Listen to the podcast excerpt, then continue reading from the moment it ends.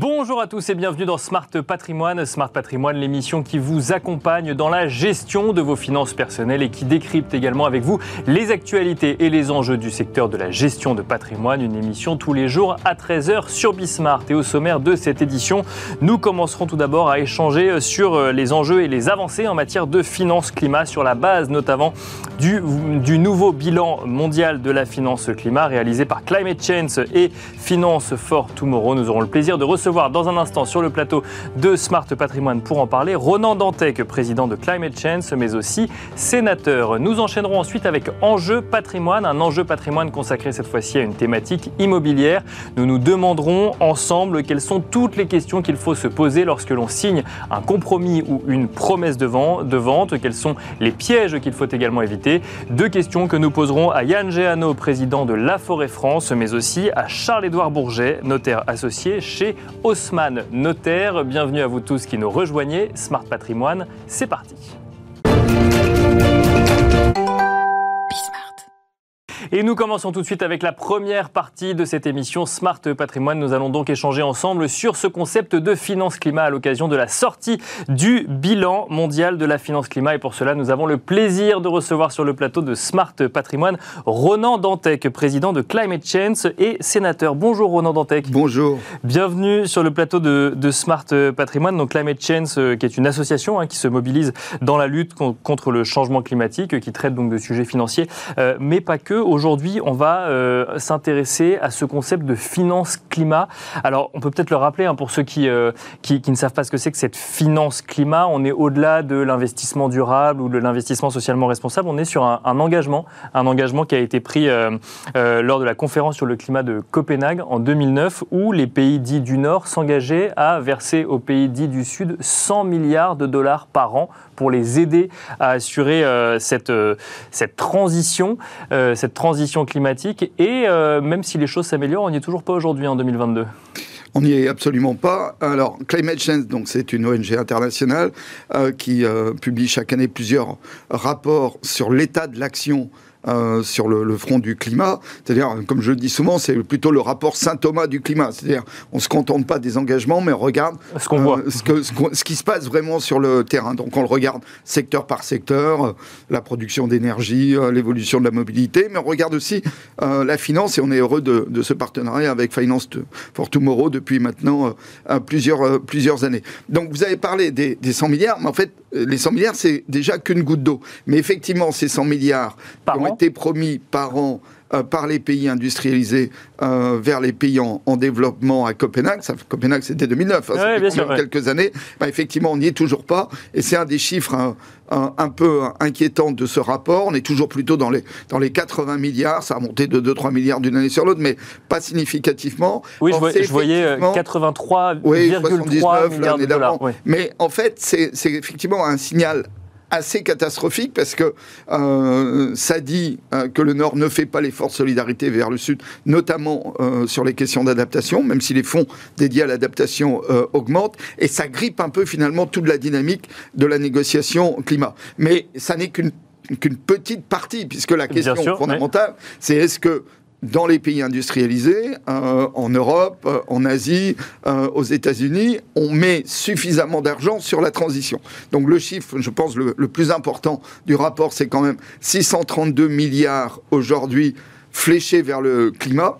Donc là, on parle euh, de flux financiers, effectivement. De flux financiers vers le climat, ce qui est une somme importante, euh, en augmentation de 10%, donc on voit que ça augmente. Mais on voit aussi quand même que l'argent dédié aux énergies fossiles, au développement encore des énergies fossiles, c'est un peu plus de 700 milliards, même alors, si ça baisse. Alors Donc, ce qui veut dire que l'effort n'est pas encore. Euh, justement, peut-être euh, un peu de pédagogie, parce que c'est vrai que sur ces sujets-là, on a toujours l'impression, quand on est investisseur particulier, euh, d'une sorte de flou quand on parle de 632 milliards de flux financiers pour le climat il va où, euh, ils vont où concrètement ces, euh, ces flux financiers Ils vont beaucoup sur les énergies renouvelables. D'accord. C'est quand même ça, c'est quand même globalement la bonne nouvelle dans le monde aujourd'hui sur le fait qu'il y a un développement très fort des énergies renouvelables.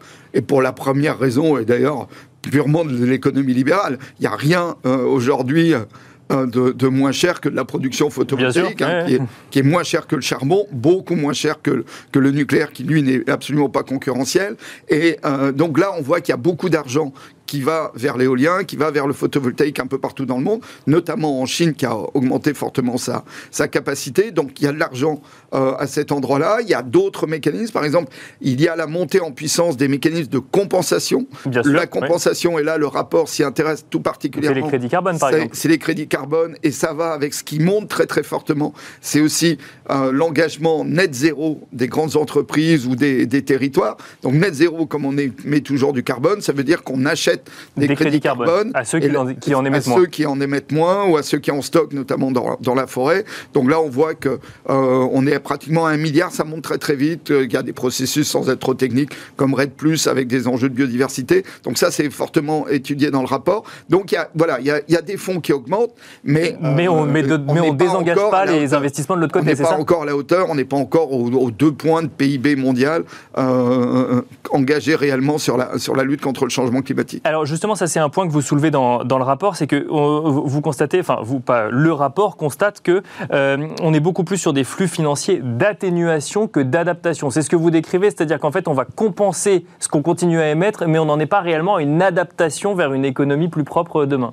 Alors, euh, quand on parle d'adaptation, on parle d'adaptation aux impacts du réchauffement climatique, et notamment pour les, pays les, les plus vulnérables.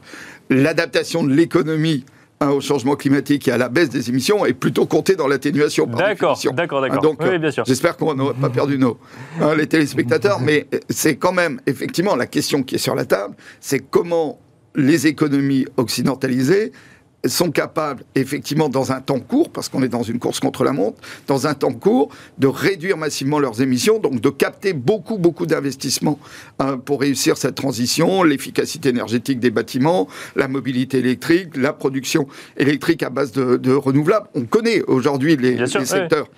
Et donc là-dessus, il y a de plus en plus d'investissements. On voit monter effectivement à travers ce chiffre de 632 milliards, les investissements dans le domaine. Les investissements, par exemple, de la filière automobile sont aujourd'hui extrêmement euh, conséquents. Bien sûr, coup. Ça n'est pas encore à l'échelle. Et puis, effectivement, en plus, c'est toujours dans un contexte géopolitique, évidemment. Et là, le contexte géopolitique, il est particulièrement troublé avec la guerre en Ukraine, mais qui peut demain aussi, euh, en, en, espérant évidemment que les, Ukrainiens euh, euh, gagnent cette bataille importante pour la, pour la démocratie, peut permettre quand même peut-être d'accélérer la sortie des fossiles, notamment du, gaz et du charbon. Alors, donc, euh, pour bien clarifier, effectivement, vous avez raison, euh, quand on parle d'atténuation, on parle d'atténuation, effectivement, d'émissions carbone ou autre, mais alors quand on parle d'adaptation, on parle de quoi concrètement? Eh ben, On parle, par exemple, de la, euh, de la montée des eaux. La ville de Saint-Louis, Climate Change, a organisé son, son dernier grand sommet international à, à Dakar le mois dernier. La ville de Saint-Louis, aujourd'hui, voit la côte grignotée par la montée des eaux, donc il faut des ouvrages, il faut des fois replacer des populations. Donc, financer par exemple la construction d'une nouvelle ville, par exemple. Euh, voilà. Ou le, déplacement, effectivement. Oui, ou, des solutions fondées sur la nature, comme le développement de mangroves, qui se développe euh, très très bien ben, dans plein d'endroits en Afrique, avec de, vrais résultats pour éviter la, la montée des eaux, le grignotage du, littoral. C'est toutes ces questions-là, des, plans d'urbanisme pour lutter contre les inondations, euh, mais aussi, c'est ce qu'on constate dans le rapport, des, des cas de, de maladaptation euh, quand, par exemple, euh, du fait du réchauffement climatique, on investit encore plus dans des climatiseurs parce qu'il fait très chaud, et ça, ça augmente la production électrique, et si elle est adossée à du gaz ou du fuel, eh ben, ça augmente les émissions de CO2. Donc, y a, y a, ces questions d'adaptation restent essentielles. C'est encore un secteur, effectivement, moins investi par la finance, y compris pour une raison assez simple, qui n'a pas le même retour sur investissement. C'est-à-dire, on sait quantifier une tonne CO2, on sait lui donner une valeur. Dans le cadre euh, du système européen, le, le Trade System. Aujourd'hui, cette tonne CO2 elle a une valeur, mais une valeur importante, elle a beaucoup euh, monté. Donc on peut calculer du retour sur investissement. Comment la finance calcule du retour sur investissement euh, sur l'adaptation, c'est plus compliqué. Il y a néanmoins un chiffre important dans le rapport, c'est qu'aujourd'hui, c'est plus de 100 milliards dépensés par les assureurs rien que sur les catastrophes naturelles. À mettre quand même en regard de la difficulté de trouver 100 milliards d'aides euh, pour les pays en, développement. Donc c'est important d'avoir quand même ces, ces masses-là, et c'est clair que si les assureurs, par exemple, n'investissent pas massivement leurs fonds d'actifs, puisque derrière les assureurs, il y a énormément d'actifs financiers, euh, vers la réduction des émissions de CO2, bah, c'est finalement le coût des catastrophes qui grignoteront ces, actifs. Un, mot également sur ce que, ce, que, constate le rapport. Donc effectivement, il y a le marché des crédits carbone hein, qui est en pleine augmentation, x4, euh, vous, vous, dites. Euh, donc par rapport à, l'année dernière, ce qui semble logique au regard de ce que vous nous dites, mais il y a également une forte augmentation des obligations vertes. Donc on va quand même dans... On, on, sent quand même que les investissements sont de plus en plus conséquents en matière d'investissement durable ou responsable. Oui, et ce qu'on sent très bien à travers euh, ce, rapport, c'est aussi que beaucoup d'investisseurs aujourd'hui veulent des garanties sur l'impact social environnemental de leur investissement. Il Ça, c'est un élément important. Donc, euh, euh, ce sont les, green bonds, ce sont toutes les, stratégies de finance à impact, ce sont tous les labels, justement, autour de l'environnement social responsable, y compris, on, on, a dans le rapport le cas d'une banque allemande qui a un peu survendu la qualité de ses investissements et qui a été euh, rattrapé par la patrouille, qui a vu quand même euh, son, ses actions baisser de 20%, parce que derrière, les investisseurs se sont aussitôt détournés. Donc on voit bien effectivement que cette question de l'investissement responsable, avec un impact environnemental et social mesurable et mesuré, est quelque chose qui se développe très très rapidement. On a par exemple dans le rapport, puisque c'est un rapport qui donne à la fois les grandes tendances, mais aussi un certain nombre d'exemples précis. Par exemple, le Kenya, qui a fait ses premiers green bonds pour finalement financer euh, de l'habitat à loyer modéré pour ses étudiants.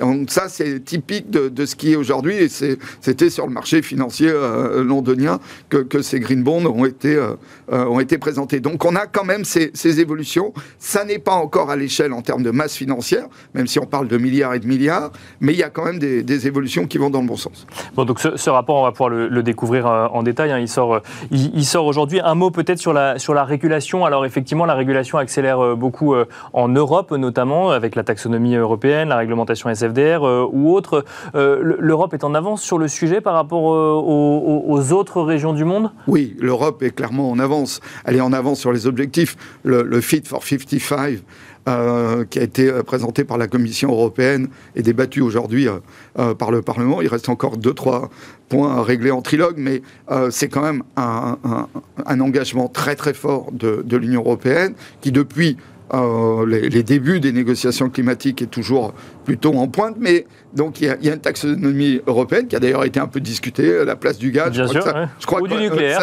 et du nucléaire, j'allais dire, mais, mais euh, je pense qu'après la, la, crise ukrainienne, euh, l'agression russe, je crois qu'on aurait peut-être rediscuté différemment sur le, sur le gaz, mais on n'est pas les seuls. Les Chinois ont été les premiers à avoir une taxonomie, moins précise peut-être, mais globalement, la, zone Asie-Pacifique a, aussi des, des, taxonomies, donc ça n'est pas que, l'Europe, mais effectivement, l'Europe dans les négociations climatiques, moi je l'ai su depuis euh, une bonne quinzaine d'années, a toujours été un, acteur absolument clé y compris pour pouvoir imposer dans la régulation des, euh, des, marchés internationaux ses propres standards.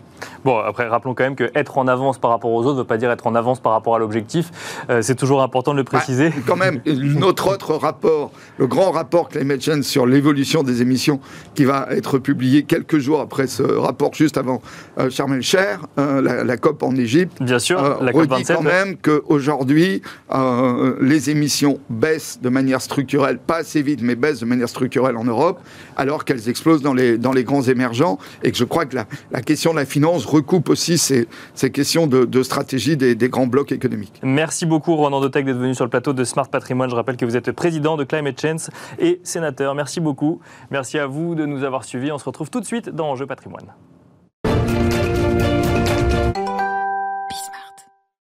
Et nous enchaînons à présent avec Enjeu patrimoine, un enjeu patrimoine consacré donc à la thématique immobilière et plus précisément après la recherche d'appartements ou de maisons, à la signature d'un compromis ou d'une promesse de vente. Que, de vente. que faut-il savoir avant de signer? Y a-t-il des pièges à éviter? Deux questions que nous allons poser à Yann Géano, président de La Forêt France. Bonjour Yann Géano. Bonjour. Bienvenue sur le plateau de Smart Patrimoine. Mais deux questions que nous allons poser également à Charles-Édouard Bourget, notaire associé chez Haussmann Notaire. Bonjour Charles-Édouard Bourget. Bonjour. Bienvenue également sur le plateau de Smart Patrimoine. On va commencer avec vous, Charles-Édouard Bourget. Euh, je l'ai mentionné en introduction, euh, on fait la différence entre un compromis de vente et une promesse de vente. Pour autant, ça arrive exactement au même moment lors de la décision euh, d'achat et même de l'achat d'une résidence, qu'elle soit principale ou secondaire, ou la vente, hein, peu importe du côté d'où on se place. Mais quelle est la différence entre les deux? Est-ce qu'on peut choisir de, de signer l'un plutôt que l'autre? Alors oui, on peut toujours choisir et on peut en discuter avec euh, son agent immobilier ou avec son notaire, mais euh, il y a des préférences pour l'un ou pour l'autre suivant les régions. D'accord. Pareil, on a une tendance à privilégier la promesse unilatérale de vente, là où en région on privilégiera la promesse synalagmatique ou compromis. Et puis il y a surtout une, une différence juridique de taille qui est que dans la promesse unilatérale, le vendeur est seul engagé à vendre l'acquéreur ou qu'on appelle bénéficiaire, en tout cas dans la promesse unilatérale, lui n'a qu'une option. D'accord. S'il ne lève pas l'option, s'il ne donne pas suite, son engagement ne sera que financier. Il perdra l'indemnité d'immobilisation qu'on fixe généralement à 5%.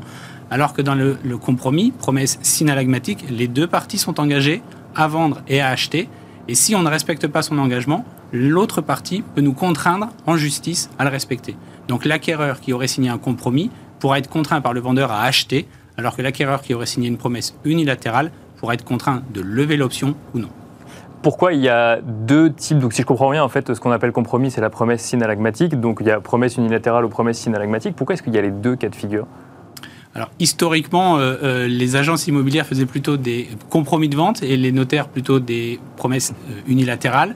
Et puis ça s'est un peu mixé et tout le monde peut faire les deux. Il y a des cas très spécifiques où la promesse est obligatoire et la promesse authentique, donc par notaire, est obligatoire. Après, c'est vraiment des, habitudes historiques. Yann Géano, alors effectivement, j'entends que c'est des habitudes historiques. J'imagine que tous les vendeurs veulent des promesses signalagmatiques et tous les acheteurs veulent des promesses unilatérales ou ça se passe pas comme ça sur le terrain?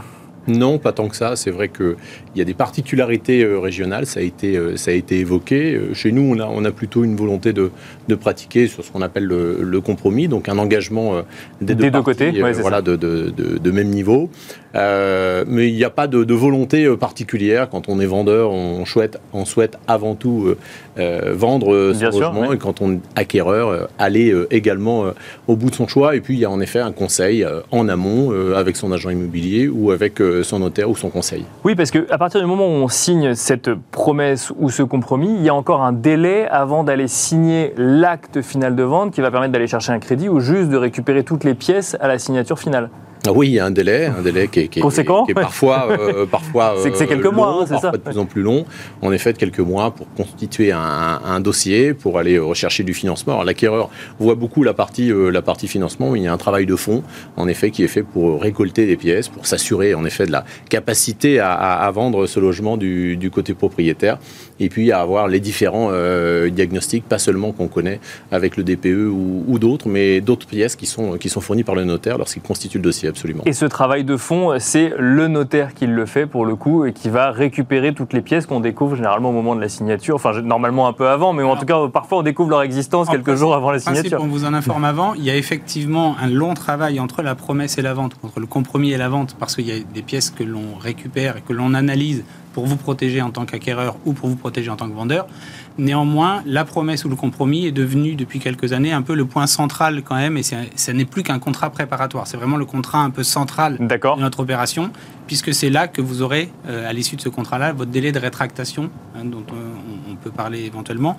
Mais vous avez normalement en tant qu'acquéreur en tout cas, au stade de la promesse de vente, la plupart des informations dont vous avez besoin. D'accord. C'est au vu de ces informations que vous pouvez ou non vous rétracter. Et le délai complémentaire, il sera principalement lié à votre financement et puis compléter un peu les informations administratives pour le côté vendeur, mais la grosse collecte de pièces, c'est vraiment au stade de l'avant-contrat.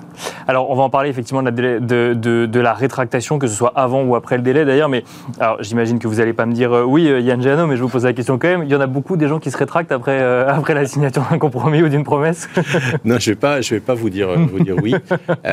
nous, on a traditionnellement à peu près 4% de promesses ou de, compromis euh, qui s'arrêtent, généralement dans la période de rétractation ou pour euh, non-obtention du, financement. D'accord. Sur les derniers mois, on a, on a franchi euh, légèrement le, taux des, des 5%, mais on fait tout en tout cas côté vendeur, côté acquéreur, pour que les projets euh, aboutissent, qu'ils soient euh, mûris euh, en amont. On parle beaucoup aujourd'hui du sujet du, financement. Il y a un gros travail amont sur le financement aujourd'hui qui est, réalisé avec les acquéreurs. C'est la seule raison, le financement, où on peut parfois avoir des, je sais pas moi, des acquéreurs qui découvrent une surface différente ou un diagnostic qu'ils n'avaient pas eu au niveau du promesse de, la promesse de vente ou qui changent d'avis potentiellement? Je vous pose la question commercialement et après réglementairement. Oui, logiquement, on a quand même beaucoup d'éléments et ça a été souligné euh, pour prendre une, décision en connaissance de cause au moment du, compromis ou, de la promesse l'essentiel des, éléments. Il y a des difficultés de financement, il y a des refus de complaisance, ça arrive, ça arrive refus de complaisance, également. on, arrive à avoir, on, arrive à avoir un, courrier de son banquier assez facilement. D'accord. Ah oui, au niveau du financement, d'accord. Oui, bien sûr. Un peu sur le sur le financement. Ce qui permet effectivement de se dédire, se dégager. et puis il y a toute la vie, tous les amis, tous les proches, tous les tiers qui ont un avis particulier et, qui vont dire aux, acquéreurs, les dissuader, il ne faut pas acheter ici, il ne faut pas acheter ça, c'est le moment, c'est pas le, pas le moment. Ça peut faire changer une décision. Ça peut, ça peut faire changer une décision, euh, bien sûr, ou une décision un peu, un peu hâtive. On visite, on voit un bien, euh, on recherche, euh, on s'engage, on signe une promesse ou un compromis. Et puis quelques jours après, on se dit et si finalement on allait vivre plus loin, et si finalement on avait un autre projet de vie? Charles-Édouard Bourget, même question, ça arrive souvent, euh, euh, les, projets qui ne vont pas jusqu'au bout ça, arrive heureusement très rarement. Ça arrive rarement pour deux raisons. D'abord parce que que ce soit les agences ou nous, euh, on travaille tous en amont sur la préparation des informations de l'acquéreur. Et juste pour, sans faire très docte, hein, mais juste rappeler que la faculté de rétractation, elle a été prévue parce qu'on trouvait ou on a imaginé que les acquéreurs, parfois, on leur mettait un peu trop la pression pour signer une promesse ou un avant-contrat. Et que du coup, euh, pour éviter l'achat d'impulsion, on leur disait, tu as 7 jours à l'époque, c'est 10 jours maintenant, pour réfléchir et peut-être te rétracter. Aujourd'hui, le temps de collecte des pièces et le temps d'information et les échanges entre les notaires et les agences avant la signature de la promesse fait que, entre le moment où vous avez fait votre offre d'achat, après la visite, et le moment où vous signez la promesse, vous avez déjà eu matériellement un temps de réflexion. Donc normalement, le temps de réflexion post-signature promesse, il est très faible. Mais là, effectivement, pendant 10 jours, vous pouvez vous rétracter sans avoir à donner aucune raison. Et donc, ça peut être une crainte, euh, un conseil ou un mot. Voilà. Ça, on peut s'arrêter à tout moment. Alors, avant de se rétracter, on commence par la signer quand même, euh, cette promesse, qu'elle soit unilatérale ou synalagmatique. Je continue avec vous, euh, Charles-Édouard Bourget. Qu'est-ce qu'il faut absolument avoir en tête lorsqu'on est acquéreur. Et après, on posera quand même la question du vendeur, parce qu'il y a quand même quelqu'un qui vend un bien dans cette histoire. Euh, qu'est-ce qu'il faut absolument avoir en tête? Est-ce qu'il y a des, pièges qu'il faut éviter? Est-ce qu'il y a des questions qu'il faut absolument se poser dans la rédaction euh, de cette promesse de vente? Oui, il y, a, à mon sens, 3-4 points qui sont vraiment essentiels puisque euh, quand on signe la promesse de vente, et particulièrement quand c'est une promesse synalagmatique, un compromis, euh, à partir du moment où il y a accord sur la chose et sur le prix, en droit français, il y a vente. D'accord. Il faut qu'on soit d'accord sur la chose et sur le prix. Donc la chose, ça veut dire la désignation du bien qu'on achète. Est-ce que ce, que, euh, ce qui est marqué dans le contrat, ça correspond à ce que j'ai visité y compris la présence de mobilier, y compris euh, des mètres carrés, y compris des travaux qui auraient été faits par mon vendeur, parce qu'il y a un certain nombre de garanties qui peuvent en résulter. Oui, donc la chose, c'est pas la visite euh, du bien, c'est euh, c'est son historique Il faut également. Il y a une corrélation entre la visite matérielle, entre la chose matérielle et la chose juridique. D'accord. Le deuxième point, c'est évidemment le prix. Donc qu'est-ce que comprend le prix? La commission, le mobilier, voilà, tous ces sujets-là. quelle est partie qui est financée, quelle est partie qui n'est pas financée? Puis la troisième chose, alors c'est surtout vrai en région parisienne et dans les grandes villes, mais, mais, mais ça se vérifie d'une manière générale, c'est la répartition des charges de copropriété. C'est vraiment un sujet qui peut être un peu important entre le vendeur et l'acquéreur. Ces répartitions-là, toutes ces conventions-là, tout ce qui sera écrit dès la promesse, qu'elle soit unilatérale ou synalagmatique encore une fois, vaudra et s'appliquera, sera mis en œuvre le jour du contrat définitif. Parce qu'il faut qu'on écrive correctement l'avant-contrat pour que le contrat définitif. Est-ce qu'il peut y avoir un litige sur, euh, sur des charges de copropriété. C'est pas toujours les mêmes, quel que soit, enfin, ça, ça reste pas les mêmes, euh, quels que soient les propriétaires sur le bien. Alors oui, mais vous savez sans doute que les charges de copropriété sont payées euh, le plus souvent trimestriellement et que toutes les ventes n'ont pas lieu le dernier jour ou le dernier jour Ah oui, c'est qui va payer quoi à quel moment sur la répartition restante Vous avez voté l'année dernière et dont le, la charge s'étale dans le temps. Est-ce que c'est vous qui payez? Alors vous serez plus dans l'immeuble Est-ce que c'est moi? Tous ces sujets-là doivent être réglés en négociation et en rédaction. Et c'est là où on se retourne vers vous, Yann Géano, sur la partie euh, négociation. Vous voyez donc du coup, euh, j'ai envie de vous poser la même question. D'ailleurs, est-ce qu'il y a des choses auxquelles les acquéreurs ou les vendeurs doivent faire particulièrement attention? Parce qu'on a tendance euh, à croire, tant qu'on n'a pas en tout cas réalisé d'acquisition ou quand on est dans un projet d'acquisition, qu'on achète un lieu, une adresse, entre guillemets, si on parle d'une maison, à un prix, et puis c'est réglé. Alors qu'en fait, non, c'est le commencement finalement des, pas des comptes d'apothicaire, mais en tout cas des vérifications euh, sur euh, la chose et le prix, comme nous le disait Charles-Édouard Bourget. C'est vrai que l'intérêt de passer par un professionnel au moment d'une transaction euh, immobilière, c'est justement d'avoir le, plus de transparence possible hein, dans, un immeuble. Quand on achète un appartement à Paris, d'aller visiter jusqu'à la cave pour l'identifier, pour voir si elle est, elle est vidée, pour voir s'il y a une dalle au sol, pour voir s'il y a une serrure, pour voir s'il y a de la lumière. même chose si on a des chambres, des chambres de bonne. Je vous coupe, pardon, mais parce qu'effectivement, on part du principe que quand vous signez, vous avez vu. Même si vous n'avez pas vu, on part du principe que vous avez vu. Donc il vaut mieux l'avoir vu avant. On, part du principe, en effet, qu'on que achète en connaissance de cause. Alors ensuite, on a un délai de rétractation, en effet, euh, qu'on a évoqué, mais, l'intérêt d'un professionnel, d'un intermédiaire qui justifie ses, honoraires, euh, notamment, c'est justement d'apporter de la transparence, de communiquer euh, également sur les projets d'urbanisme qui ont lieu autour lorsqu'on achète et qu'on a un terrain nu, un terrain vague en face et qu'on apprend quelques temps après qu'il va y avoir la construction d'un immeuble de, de, 10 étages qui peut donner du vis-à-vis, -vis, qui peut manger de la, la luminosité également. Donc le, le, travail aussi bien du projet de vente que du projet d'acquisition en amont, c'est ce qui est, c'est ce qui est déterminant. Les questions qu'on pose à nos clients, c'est dans quel but voulez-vous vendre ou dans quel but voulez-vous acheter? Et c'est la première question euh, de toutes. Et à partir de là, on construit euh, un projet avec, euh, avec chacune des parties. Mais je reprends l'exemple du terrain vague qui serait vendu à un promoteur immobilier, effectivement, qui créerait un, un, un, gros immeuble juste à côté de là où vous avez acheté. On peut se, du coup se sortir d'une promesse ou d'un compromis de vente si on, si on apprend ça après coup? On considère que du coup on n'est plus d'accord sur la chose? Alors, si, si manifestement il y, a, il y, a, eu mauvaise foi à un moment ou, ou un autre, on doit pouvoir euh, l'établir, mais, mais c'est pour ça qu'en effet. Il vaut mieux le savoir avant quand même. Mais dès, dès qu'il y a la moindre information à donner, les professionnels, en tout cas, euh, euh, signifient de manière, de manière officielle tout ce qui se passe, tout ce qui existe autour et, euh, et sur le bien. Ensuite, en effet, il peut y avoir des, des litiges, il peut y avoir des litiges sur des vices cachés euh, également. C'est pour ça qu'on a un intérêt à l'avant-contrat, à tout lister. Une fissure sur le pignon euh, d'une maison, il faut l'identifier c'est le rôle aussi d'un professionnel euh, lorsqu'il rédige, et qu'il soit euh, agent immobilier ou qu'il soit euh, notaire, de, de, de l'inscrire et, et, le prévoir pour que toutes les parties ne puissent pas se retourner ou, ou se défaire du, du projet lorsqu'il y a eu des travaux, des aménagements qui ont été faits parfois sans autorisation. On a pris une fenêtre, on l'a agrandi, on en a fait une, une porte-fenêtre sans aucune déclaration non plus. on peut très bien acheter dans ce cadre-là, mais, mais, il faut que ce soit matérialisé. il faut qu'on le sache. Il faut qu'il y ait une liste presque exhaustive finalement de ce qu'est la chose et le prix. Il faut vraiment détailler au maximum et, l'exemple de la porte-fenêtre, c'était parfait. L'exemple du terrain vague, c'est la même chose. Et on, on, peut du coup en arriver aux questions des conditions suspensives, puisque le terrain vague, qui aujourd'hui est vague, euh, il est dans une zone constructible. Ça, c'est une information qui existe, c'est une information d'urbanisme qu'on peut consulter dès avant euh, sa promesse de vente. Et donc la condition suspensive, celle qui me permettra, moi acquéreur, de dire finalement je ne lève pas l'option ou je ne souhaite pas acheter sans perdre les 10%, c'est la condition suspensive selon laquelle je ne veux pas que ce terrain vague devienne objet d'un permis de construire. Donc si aujourd'hui... Mais pendant combien de temps? Jusqu'à ben, la vente Vous avez jusqu'à la perte de la vente, etc. Ah oui, pas, pas 10 ans après avoir acheté. D'accord. Si aujourd'hui il y a un permis qui a été déposé dessus, que votre vendeur ne vous le dit pas ou que les professionnels qui travaillent ne vous le disent pas, ça peut intervenir. C'est une information si que jamais vous, vous, le, entre vous le découvrez. On, doit, on, va malheureusement euh, terminer euh, ici en fonction du timing, mais euh, vous l'avez mentionné, effectivement, les conditions suspensives sont beaucoup plus larges que celles d'accès au financement. On peut effectivement mettre des conditions suspensives dès qu'on a un doute ou en tout cas dès qu'on veut avoir des clarifications. Merci beaucoup en tout cas à Charles-Édouard Bourget, notaire associé chez Haussmann Notaire. Merci également Yann Géano, président de La Forêt France. Merci. Merci à vous de nous avoir suivis et je vous donne rendez-vous demain à 13h sur Bismart.